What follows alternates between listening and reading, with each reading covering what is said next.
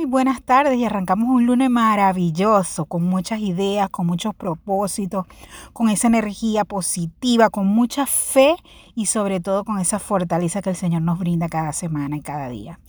Quiero dejarles hoy como reflexión y como análisis esa frase maravillosa eh, que cita Mark Batterson, que dice que comenzamos a morir cuando ya no nos queda nada por lo cual valga la pena vivir. Y en realidad no comenzamos a vivir mientras no hayamos encontrado algo por lo cual valga la pena morir.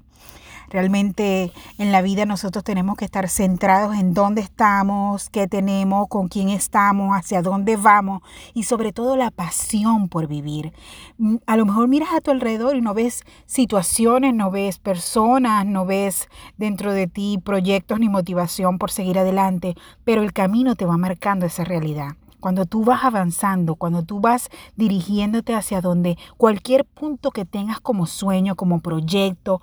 tú vas declarando, tú vas decretando, vas acompañada con muchas ideas, con muchos proyectos, con muchas personas, de los cuales puedes sacar cosas positivas y cosas negativas. Las cosas positivas nos permiten mantenernos en el camino y las cosas negativas, aunque en algunos momentos nos puedan llevar a otros lugares, no puedan distorsionar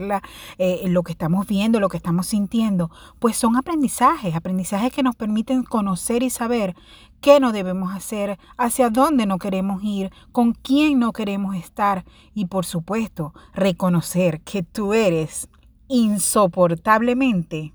imparable.